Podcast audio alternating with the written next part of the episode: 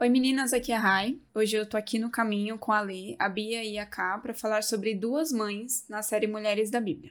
Senhor Deus, te agradecemos por esse momento, por essa oportunidade de estarmos aqui e pedimos que o Senhor nos ajude a entender a Sua palavra e aplicar na nossa vida, Pai. Cada ponto que nós aprendermos aqui, cada discussão que nós tivermos, Senhor, que seja para edificar a nossa vida, que seja para glorificar o Seu nome, Pai. Em nome de Jesus, amém. O episódio em que essas duas mulheres aparecem está em 1 Reis 3, do versículo 16 ao 27, e na verdade eu queria ler esse texto. Então duas prostitutas foram falar com o rei Salomão, apresentaram-se diante dele, e uma das mulheres disse: Ah, meu senhor, eu e esta mulher moramos na mesma casa, onde dei à luz um filho. No terceiro dia, depois do meu parto, também esta mulher teve um filho. Estávamos juntas. Não havia nenhuma outra pessoa conosco na casa. Somente nós duas estávamos ali. De noite, o filho dessa mulher morreu, porque ela se deitou sobre ele. Então, ela levantou-se no meio da noite, e enquanto esta sua serva dormia, tirou meu filho, que estava do meu lado, e o pôs na cama dela. Depois colocou o filho dela morto nos meus braços. Quando eu me levantei de madrugada para dar de mamar ao meu filho, eis que ele estava morto. Porém, quando reparei nele pela manhã, eis que não era o filho que eu tinha dado à luz. Então a outra mulher disse: Não, o que está vivo é o meu filho, o seu é o que está morto. Porém, a primeira mulher respondeu: Não, o que está morto é o seu filho, o meu é o que está vivo. E assim elas falaram diante do rei. Então o rei Salomão disse: Esta diz: O que está vivo é o meu filho, e o seu filho é o que está morto. E a outra responde: Não, o que está morto é o seu filho, e o meu filho é o que está vivo. E o rei continuou: Tragam-me uma espada. E trouxeram uma espada diante do rei. Então o rei disse: Cortem o menino que está vivo em duas partes, e deem metade a uma e metade a outra. Então se aguçou o amor materno da mulher cujo filho estava vivo, e ela disse ao rei: Ah, meu senhor, deem a ela o menino vivo, não o matem de jeito nenhum. Porém a outra dizia: Ele não será nem meu, nem seu. Podem cortá-lo ao meio. Então o rei disse: Entreguem o menino vivo à primeira mulher, não o matem. Ela é a mãe do menino. Essa história nos faz pensar muito na sabedoria do rei Salomão em resolver uma situação tão complicada, sem provas, baseada apenas na palavra de cada personagem. Mas hoje nós vamos olhar essa história no momento em que todos estão juntos, pela perspectiva das duas mulheres. A verdadeira mãe do bebê o ama tanto que escolhe abrir mão de tê-lo perto para que ele continue vivo. Ela prefere que ele viva sem ela, cuidado por outra pessoa ao invés de morto. A segunda mulher, que perdeu seu filho, ama tanto a si mesma ou ama tanto a ideia de ser mãe que prefere aquele bebê morto, desde que metade esteja com ela. Essa discussão diante do rei é um tanto absurda, mas infelizmente eu e talvez vocês, em algum outro ponto, se identifiquem com uma dessas mulheres. Até que ponto eu tenho insistido em ser dona da razão? Essa é a primeira reflexão que me veio à mente estudando esse texto. A verdadeira mãe abriu mão do reconhecimento de mãe. Ao dizer que o bebê poderia ficar com a outra mulher desde que vivo, ela encarou o risco de a encararem como uma farsa.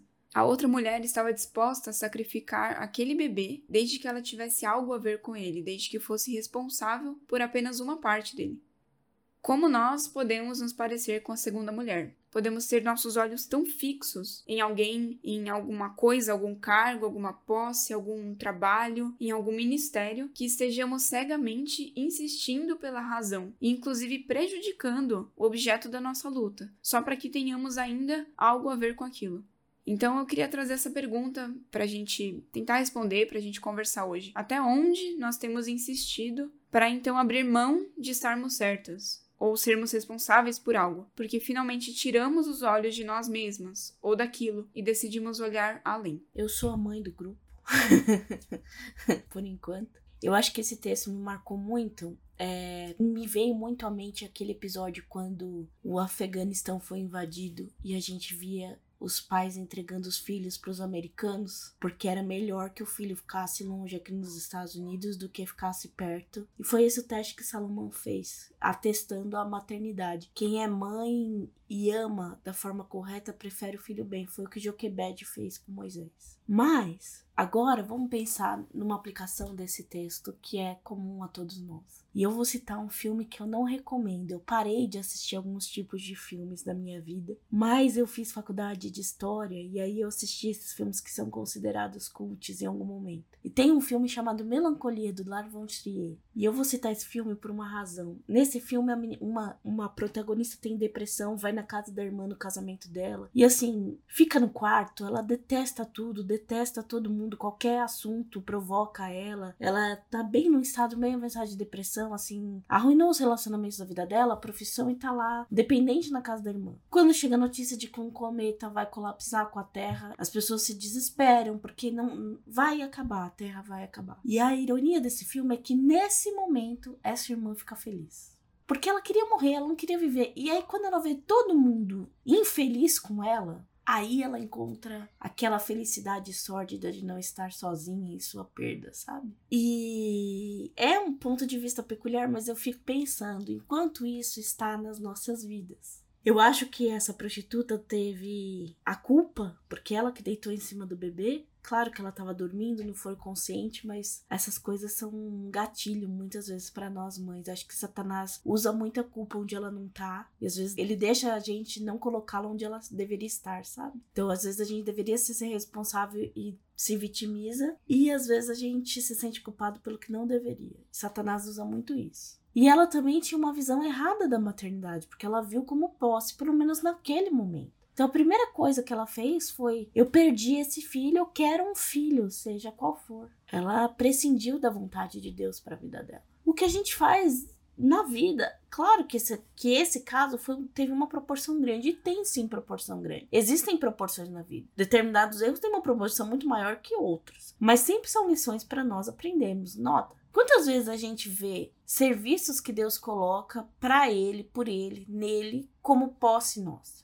A Raíssa citou um exemplo que é muito interessante. A gente pode ser possessivo com cargos na igreja. E se a gente perde o cargo, a gente quer tomar o do outro. A gente quer mostrar que o outro não é bom o suficiente para estar tá lá. A gente, o nosso primeiro foco talvez seja tirar o que a gente considera posse e não é posse, mas tirar do outro encargos na igreja, profissionalmente. Os exemplos são amplos. Nós reagimos muitas vezes como essa mãe do filho perdido. A gente vê como posse o que não é posse e na nossa amargor a gente tenta fazer da outra pessoa, a gente tenta prejudicar o outro, a gente tenta tomar ao invés de conquistar. A gente quer fazer pelas nossas forças ao invés de pedir para Deus. E isso acontece muito, acontece muito.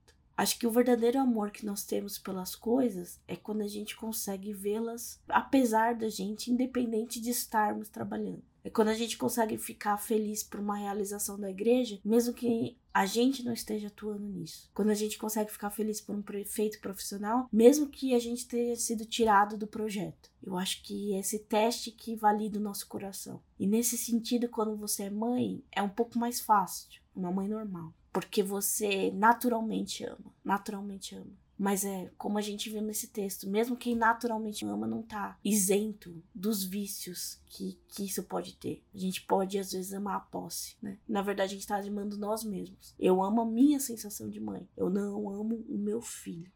É cargo da igreja e tudo reflete a mesma coisa. Eu amo a minha função e não a igreja. Esse teste de Salomão revela o coração e é útil até hoje pra gente. Será que eu prefiro um ministério morto sem a minha participação. Ó, se não tem a minha participação, é melhor até fechar. vou até mostrar os erros que é melhor até fechar. Eu acho interessante essa história, pelo menos ela falou bastante comigo, no sentido de que como a gente pode ser egoísta, né? Então, igual a Raíssa comentou, aquela mulher ela tava tão focada, mas tão focada no fato de que ela tinha perdido o filho e que por causa disso ela sofria e ela precisava nem que fosse da metade da criança, né? No sentido de não querer largar alguma coisa que já foi, que ela não via o absurdo da situação. Então ela estava disposta a fazer sofrer tanto a criança quanto a mãe de verdade dela, porque ela também sofria. Eu acho interessante que quando a gente está tomada por essa amargura, né, do sofrimento, a gente se, se entrega a isso, a gente quer que todo mundo sofra também. Isso é algo muito pesado, mas é real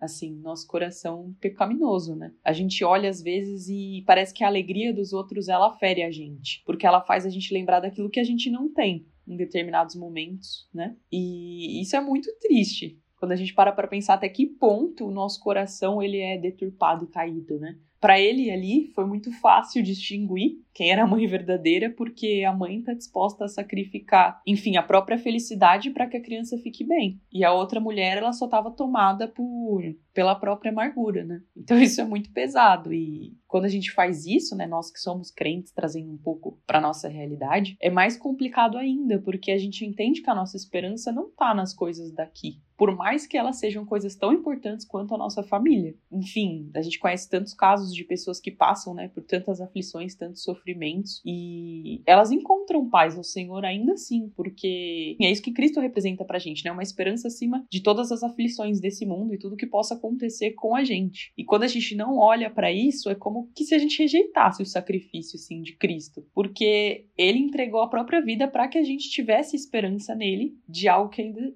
que ainda está por vir, né? E a gente olha simplesmente para as coisas daqui, para o agora, para as coisas que estão acontecendo no momento. Isso é muito triste. Eu tentei olhar muito com um olhar de misericórdia, assim, sabe? Para essa mulher que tomou essa atitude de, enfim, mentir. A gente pode muitas vezes, né, como a Bia falou, se colocar numa situação dessa e ter uma atitude parecida. Claro que um filho, né, é algo muito extremo. E tem coisas mais simples, né? Que muitas vezes a gente pode perder e acaba tomando uma atitude igual. Mas eu fiquei imaginando, assim, o quanto essa mulher poderia depois. Assim, ela perdeu o filho dela e ela morava na mesma casa de uma mulher que tinha um filho também. Imagina ela ficar vendo, sabe? É, a mulher, enfim, com o filho dela e ela não. A, enfim, a saudade, é, a tristeza. Eu pensei em situações mais simples do nosso dia a dia, né? Perdi o um emprego, perdi, é, enfim, qualquer outra coisa. E você vê o outro com aquilo, é muito fácil a gente ficar com inveja da pessoa. E, enfim, né, ela acabou aí tomando uma atitude completamente extrema. Ela foi super extrema, mas eu tentei olhar assim por um lado que talvez a gente não pense, né?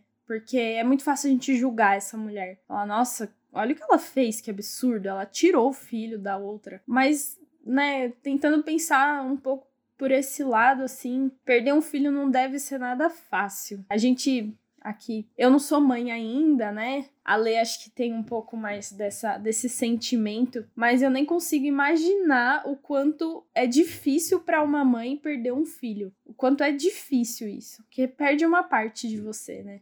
Além disso, a gente muitas vezes, né, vê muitas mães e pais vendo o filho como uma posse e vendo o filho como se fosse algo que pertence a você. Por mais que uma mãe não, não vá perder um filho assim no sentido de, de morte, a gente vê muitas situações em que o filho sai de casa, vai casar, enfim, né, casou, mas ainda existe uma dependência emocional, às vezes uma dependência financeira, porque a mãe vê ali o filho como algo que pertence a ela. É muito interessante isso, porque a Bíblia é muito clara quando ela diz que a gente deve deixar pai e mãe, né, para se juntar ao nosso cônjuge. Talvez ali essa mulher também, né, viu viu o filho ali como uma posse e quis se apossar do filho da outra como se aquilo fosse substituir esse vazio que, que fosse ficar na vida dela.